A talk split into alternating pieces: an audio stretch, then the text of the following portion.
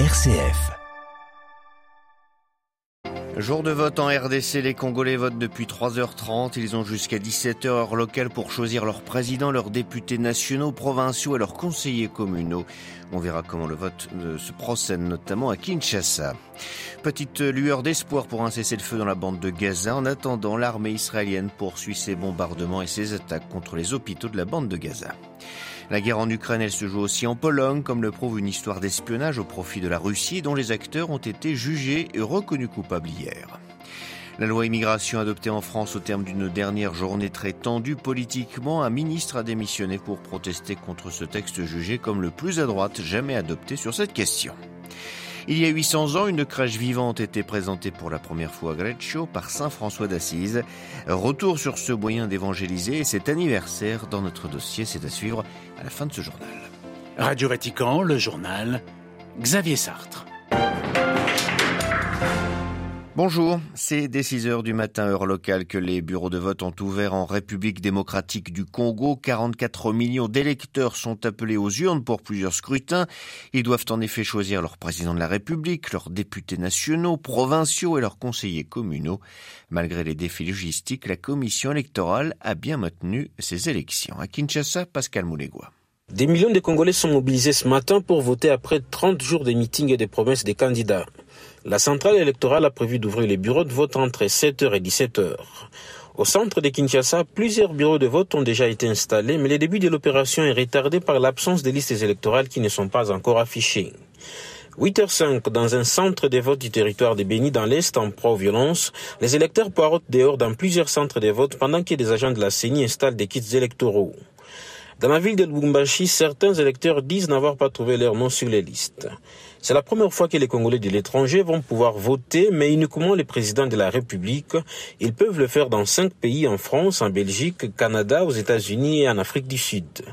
Au total, 19 candidats dont le président sortant Félix Tshisekedi et tous les challengers attendus Moïse Katumbi, Martin Fayoulou et Denis Mukwege sont en lice après le désistement des sept candidats. L'opposition a demandé aux électeurs de rester mobilisés devant les bureaux de vote jusqu'à l'affichage des résultats.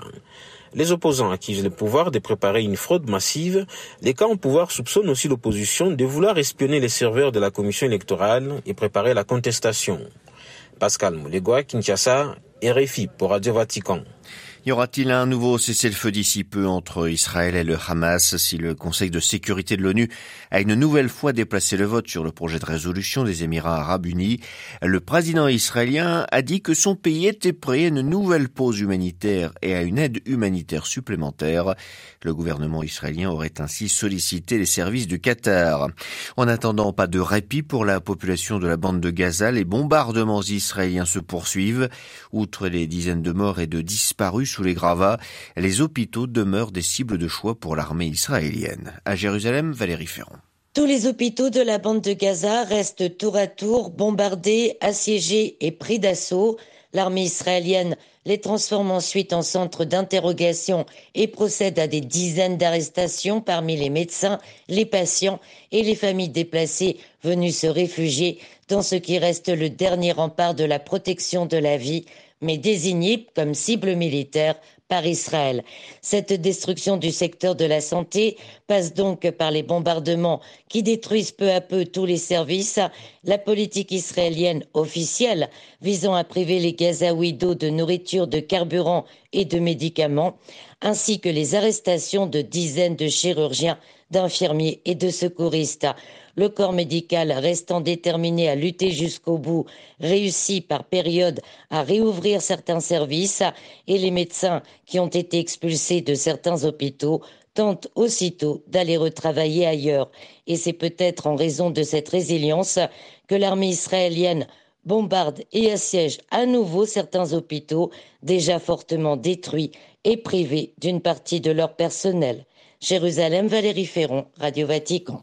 Hier, dans un tweet, le pape François a rappelé sa proximité avec les habitants de Terre Sainte pour qui, a-t-il écrit, c'est un Noël de douleur, de deuil qui s'annonce. Nous ne voulons pas les laisser seuls, a-t-il poursuivi, ajoutant, nous sommes proches d'eux par la prière, par une aide concrète. La souffrance de Bethléem est une plaie ouverte pour le Proche-Orient et le monde entier. Autre guerre, celle en Ukraine. Le président ukrainien tenait hier soir sa conférence de presse annuelle. Volodymyr Zelensky a rejeté toute possibilité de négociation avec une Russie qu'il juge arrogante. Je ne vois que l'arrogance et le meurtre dans leur rhétorique, a-t-il déclaré. Face à l'enlisement du conflit, le président ukrainien a indiqué que l'armée voulait mobiliser de 450 000 à 500 000 personnes, mais qu'il n'avait pas encore tranché la question, reconnaissant qu'il s'agissait d'un chiffre très important. Pendant ce temps, la guerre se poursuit. Plusieurs drones russes ont attaqué Kiev la nuit dernière. Au moins deux frappes ont visé la ville de Kharkiv dans l'ouest du pays et neuf personnes, dont trois enfants, ont été blessées dans des bombardements à Kherson dans le sud.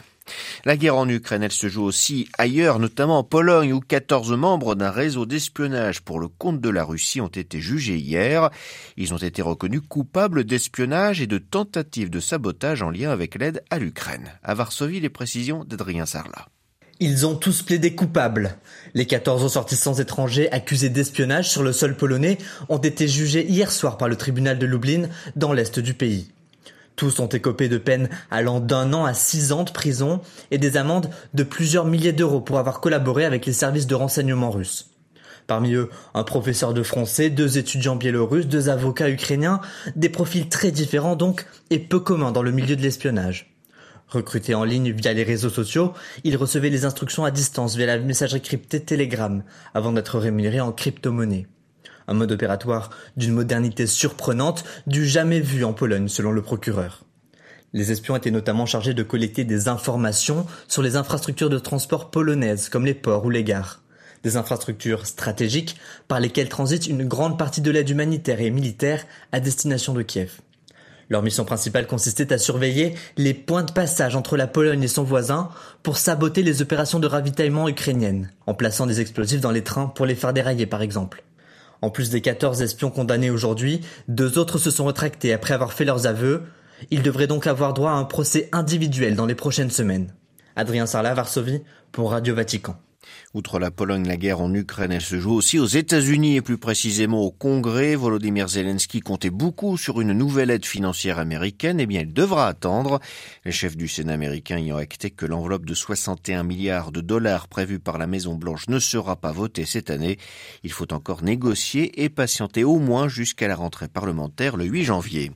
Aux États-Unis, le retour de Donald Trump à la Maison Blanche devra contourner l'obstacle du Colorado. La Cour suprême de cet État a déclaré l'ancien président inéligible à la présidence en raison de ses agissements lors de l'assaut du Capitole le 6 janvier 2021. Le dernier mot reviendra à la Cour suprême fédérale, Donald Trump devant faire appel de cette décision. Il était en discussion depuis des mois en France. Hier, le Parlement a adopté définitivement le projet de loi sur l'immigration à une grande majorité, un texte qui est d'abord passé par une commission mixte parlementaire après avoir été rejeté par l'Assemblée nationale la semaine dernière. Et pour s'assurer du vote, le camp présidentiel a fait de nombreuses concessions à la droite et à l'extrême droite. Que contient ce texte et pourquoi fait-il débat, Marie Norio Oui, Xavier, ce texte revient en fait sur plusieurs acquis pour les personnes étrangères vivant en France. Par exemple, le droit du sol, la nationalité française ne sera plus automatiquement donnée pour les personnes nées en France de parents étrangers. Il faudra en faire la demande entre ses 16 et 18 ans. Changement aussi concernant les aides financières telles que l'allocation familiale ou l'aide au logement. Une personne qui ne travaille pas ne pourra pas les toucher avant 5 ans en France, 30 mois si elle a un travail. Quant à la régularisation des travailleurs sans papier dans les métiers en manque de main-d'œuvre, la décision reviendra finalement au préfet qui pourra accorder au cas par cas un titre de séjour d'une année si la personne a résidé en France pendant trois ans auparavant. Autre point clé de ce texte, l'instauration de quotas. Ils seront fixés par le Parlement tous les trois ans pour plafonner le nombre d'étrangers admis sur le territoire français. Ce matin, Xavier Lecamp, présidentiel, est critiqué pour avoir fait de nombreuses concessions à l'extrême droite. La gauche n'a pas voté ce texte et les organisations de défense des droits humains parlent du texte le plus régressif depuis au moins 40 ans pour les personnes étrangères. Un texte qui, disent-elles, a fait sauter les digues vers une xénophobie décomplexée. Marine Oriot, toujours en France, l'ancien médecin rwandais Sosten Munyemana a été condamné hier à 24 ans de prison avec une peine de sûreté de 8 ans pour son implication dans le génocide des Tutsis en 1994. Il a été reconnu coupable de génocide, de crimes contre l'humanité ainsi que de complicité de crimes contre l'humanité.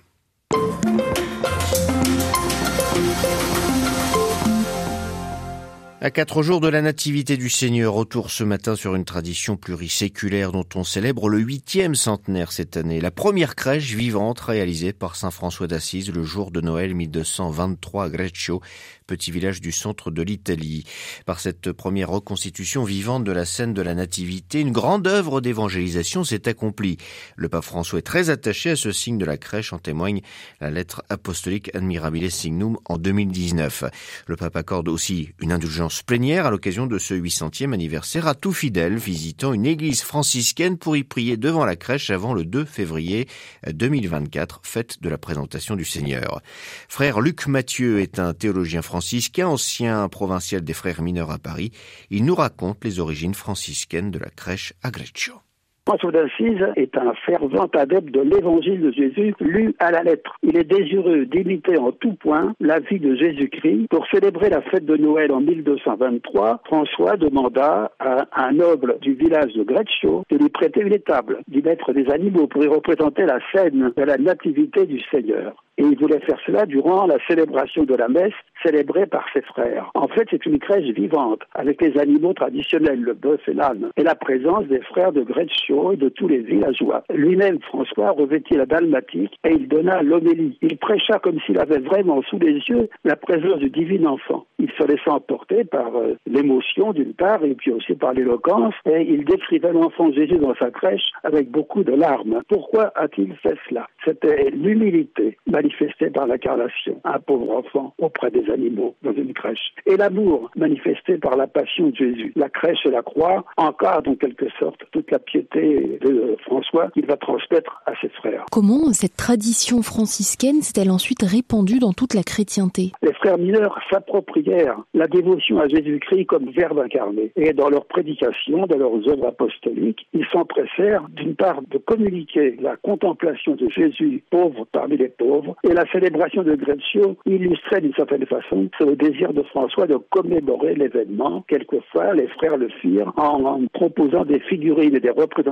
imagées de la scène de Noël. Non pas que François ait inventé les crèches, ça existe déjà, des représentations de la nativité, on en trouve dans les vieux manuscrits sous forme de miniatures. Et puis à l'époque de François, on commençait déjà à célébrer des espèces de paraliturgie devant le port de cathédrale où les clercs évoquaient la passion de Jésus. Mais cette façon très simple, populaire, villageoise de représenter la crèche, c'est vraiment Saint François qui en est à l'origine. Et donc du XIIIe au XVIe siècle, mais surtout à partir du XVe, la famille franciscaine, qui était très nombreuse, les frères étaient pour la plupart des, principaux prédicateurs populaires. Ils développèrent ces représentations vivantes ou imagées. Ces représentations furent prolongées dans les familles une forme de catéchèse familiale. Quels ont été les liens entre Greccio et Bethléem dans la diffusion de ces représentations? Les pèlerinages en Sainte n'ont jamais cessé depuis les croisades, où se trouvaient d'ailleurs comme gardiens les franciscains. Les franciscains accueillaient les pèlerinages venant d'Occident, ils les promenaient sur les divers lieux évoquant la vie de Jésus, et ces pèlerins, quand ils rentraient en Europe étaient tentés de représenter, par souvenir de ce qu'ils avaient vécu. La crèche est,